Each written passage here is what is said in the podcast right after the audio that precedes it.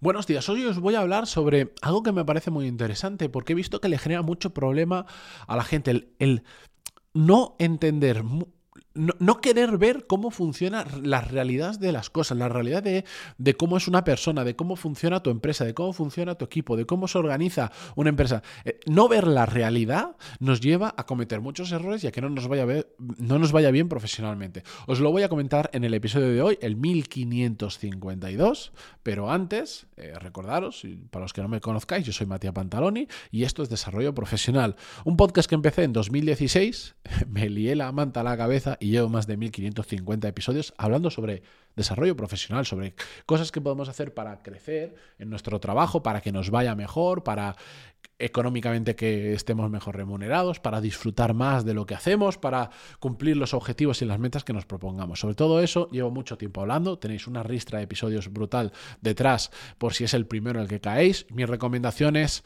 hay mucha gente que lo que hace ya me estoy enrollando, que lo que hace es se va al primero y empieza a escuchar desde el principio. Yo os diría, si hubieran 50 o 100, bueno, porque entre comillas se consumen rápido, pero si no, de verdad, que no hace falta que los escuchéis todos, ir mirando la lista en Spotify o donde lo escuchéis. Y el tema, yo intento que los, al igual que el título del podcast es completamente aclaratorio sobre lo que va el podcast, desarrollo profesional, los episodios, desde que empecé, les puse un título, es que me sale natural, muy indicativo de lo que se va a hablar. No intento hacer clickbait, no intento poner un título sugerente para que la gente pique, entre y después ya empiezo a hablar de, lo que me dé la gana. No, no, es que el título es un resumen en 4, 5, 7 palabras de lo que vamos a ver. Entonces, ir por la lista, seleccionar los temas que os interesen, que más os pueden aportar y escucharlo. Pero bueno, Vamos con, el episodio de hoy. Por cierto, recordad que esta semana, eh, aunque sea una semana especial, porque estamos de fiesta, la mayoría de gente está de vacaciones, o por lo menos con la cabeza de vacaciones o con la intensidad muy diferente a una semana normal del año, no solo siga habiendo episodio del podcast, sino que también hay eh, los martes y los jueves nuevas ediciones de la newsletter, que ya lo sabéis que son un complemento y muchas veces una continuación de estos episodios. Si no la conocéis, entráis en desarrolloprofesional.com y ahí os podéis apuntar. Importante, no reenvío los emails, es decir, el email que voy a enviar mañana jueves si te apuntas el jueves por la tarde o el viernes, ya no vas a recibir ese email. Recibirás el de la semana, el del martes siguiente, el de jueves. Entonces, yo recomiendo apuntaros cuanto antes si estáis interesados para no os perderos absolutamente nada. Pero bueno, vamos con ello. Em, hay un libro de un autor que se llama Rey Dalio, que igual algunos lo conoceréis, tiene unos cuantos libros, es un, es una persona reconocida por diferentes motivos, tiene como varias áreas en su vida importantes. Pegadle un vistazo. El libro se llama eh, ponéis Rey Dalio Principios, no me sale ahora el nombre de memoria porque tiene un título un poco más largo, pero ponéis Rey Dalio Principios. Está bien, es curioso, yo no tiendo a recomendar libros porque ya sabéis que es muy complicado recomendar un libro porque depende no solo de la calidad del libro, sino del estado mental o de lo que busque la persona que lo va a leer, pero es un libro curioso, es un libro entre el aprendizaje y el entretenimiento porque es muy fácil de leer y te, bueno, pues te, te ayuda a entender un poquito mejor cómo funcionan algunas cosas, ¿vale? Había algo que yo me he anotado aquí que hice aproximadamente de la misma manera que es lo que desata este episodio. Dice, no vivas preocupado por tu visión de cómo deberían ser las cosas, porque así dejarás pasar el conocimiento de cómo es la realidad. Y me encantó cuando leí, no era exactamente esta la frase, ¿vale? Pero parafraseándola decía eso. Y me gustó mucho porque es algo sobre lo que yo he reflexionado muchas veces con compañeros, que lo vemos en personas que realmente están jodidas porque las cosas no son como ellos creen que deberían ser. Es decir, en lugar de intentar entender cuál es la realidad de cómo funcionan las cosas, dicen, no, no, mi visión es, esto debería ser así, no entiendo por qué no es así, y por lo tanto, estoy enfadado, estoy cabreado, estoy frustrado, eh, voy contra el mundo, etcétera, etcétera. Porque o bien no ven cómo es la realidad porque están ciegos ante la realidad porque no la quieren ver, o la ven pero no la quieren asumir y luchan contra ella. Y a mí, una de las cosas que me ha aportado mucho profesionalmente es... Yo puedo tener mis creencias, yo puedo tener mi visión de cómo tienen que ser las cosas, pero me ha aportado mucho el a veces eso, separarlo un segundo y decir, vale, yo, yo creo que tendría que ser así, pero ¿cómo es realmente? ¿Cómo son las cosas? Y las veo y digo, wow, me puede gustar más o menos cómo es la realidad. Pero es la realidad. Y eso te enseña a que a veces nos estamos enfrentando a determinadas situaciones de una manera errónea porque simplemente o no vemos o no queremos ver cómo es la realidad de las cosas. ¿Y eso a qué nos lleva? A que, por un lado, o bien no actúas conforme a la realidad, sino conforme a tu forma de ver las cosas y por lo tanto estás desconectado de la realidad. Eso nos lleva también muchas veces a que vives, como os decía al principio, cabreado con el mundo. Es gente que está enfadada con el mundo, es que esto no puede ser así, es que esto no sé cuándo, ya, es que es así. Aunque para ti debería ser de otra forma, eso es así. Es como decir, es que, es que no entiendo cómo pueden haber guerras en el mundo. Si yo no lo entiendo. No lo entiendo, no, no, no entiendo por qué hay gente cargándose de armas nucleares. País, el otro día veía un documental de Corea del Norte y digo, esta gente, pues, Corea del Norte, y, podemos ver unos cuantos más, ¿eh? he puesto un ejemplo porque es lo que vi. Digo, pero esta gente está chalada pensando que Estados Unidos constantemente les van a invadir, que no sé cuánto, que no sé quinto. ¿Y, cómo puedes ver gente pensando en, hacer la guerra, en, querer matar a otras personas para coger el territorio, para ganar petróleo? Para, para, es, para mí es tan absurdo que no entra en mi cabeza. Ahora, la realidad es la que es. En Corea del Norte hay un señor que, lo piensa de esa manera y en Estados Unidos y en no sé dónde, y en, no sé, en muchísimos sitios. Esa es la realidad, la realidad. Los países tienen ejércitos. ¿Yo puedo estar de acuerdo o no? Pero la realidad es que hay gente peleándose por el mundo, matándose, en guerra. Es la realidad, no la puedo negar, es lo que hay. Aunque a mí no me guste, aunque no lo entienda, aunque no lo comprenda, aunque no lo comparta, es el mundo. Es como es. De la misma manera, si, os pongo el caso, si yo fuese dirigente de, si yo fuese el presidente de España, imaginar lo que sería eso. Bueno, si fuese el presidente, detesto la política, por cierto. Si fuese el presidente de España, yo no podría decir, ah, no, como yo no entiendo el concepto de guerra, no tiene que haber ejército en España, lo voy a disolver.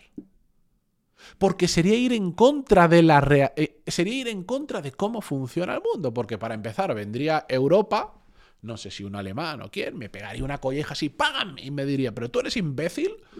Si deshaces el ejército, te desproteges, van a ir a por ti probablemente, entonces vamos a tener que nosotros ir a ayudarte y si te quitas el ejército, fuera de la Unión Europea. Porque nosotros vamos a proteger a la gente que también nos puede proteger a nosotros, no un kamikaze como tú. Probablemente pasaría eso. Y yo me quejaría y viviría enfadado como es que no puede ser porque no entiendo las guerras. Es que funciona así el mundo, lamentablemente. Pero funciona así. Pues hay que entender la realidad de cómo son. Eso. Perdón. Y todavía sigo renqueante. Em, eso llevado al mundo laboral, por ejemplo, os cuento unas cuantas situaciones que tengo aquí apuntadas que no me quiero dejar ninguna.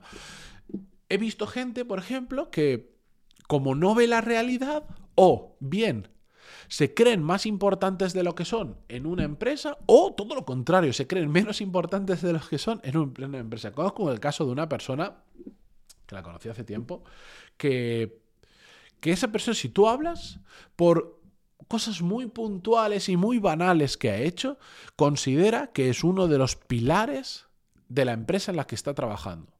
Y yo esa empresa la conozco, más o menos cómo funciona, sé, es muy fácil, es una empresa que es muy fácil entender cuáles son los pilares de la empresa, no solo los equipos porque una empresa puede tener muchos equipos, finanzas, marketing, ventas, producto, legal, servicio, soporte, exportaciones, logística, todas las que sean, ¿vale? Pero no todos los equipos tienen el mismo impacto en la empresa, eso es una realidad. ¿Nos guste o no? Es una realidad.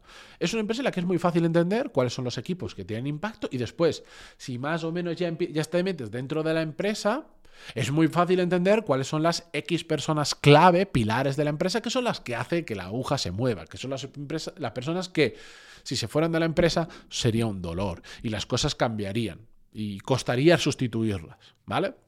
yo cuando esta persona me dice que es un pilar de la empresa porque puntualmente hizo esto, esto, yo un día se lo dije, le dije, mira, o sea que esto te lo digo eh, eh, en guay porque estamos hablando en este contexto y porque de hecho me estaba pidiendo consejo para unos temas, pero digo, creo que estás confundido.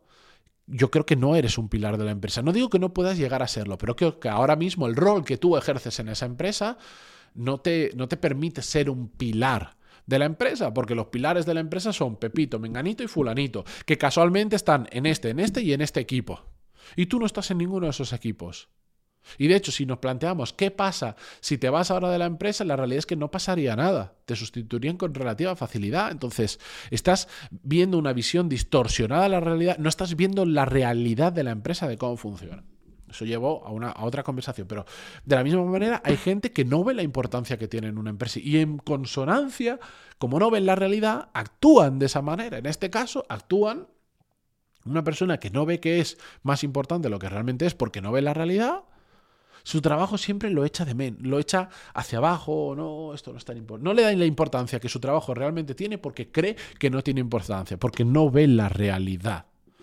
Mm, otras veces ocurre que la gente no entiende por qué una empresa, por qué su empresa hace lo que hace, porque no ve, no, no, no ve la realidad de la empresa. Esto ya lo he contado alguna vez. Me pasó a mí, por ejemplo, en una empresa que trabajaba antes, es una empresa que pertenecía a un grupo y ese grupo tenía...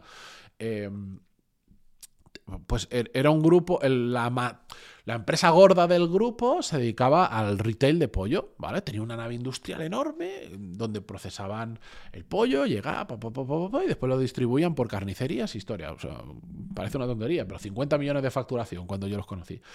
Em, y 170 tiendas o algo así, propias. Eh, pues yo me acuerdo de cuando estábamos en la, en la nave y veías cosas y decías, ostras, porque nuestra oficina la teníamos en, en la primera planta de la nave. Y yo veía, yo no trabajaba realmente en la empresa esta que os decía, yo trabajaba en otra del grupo.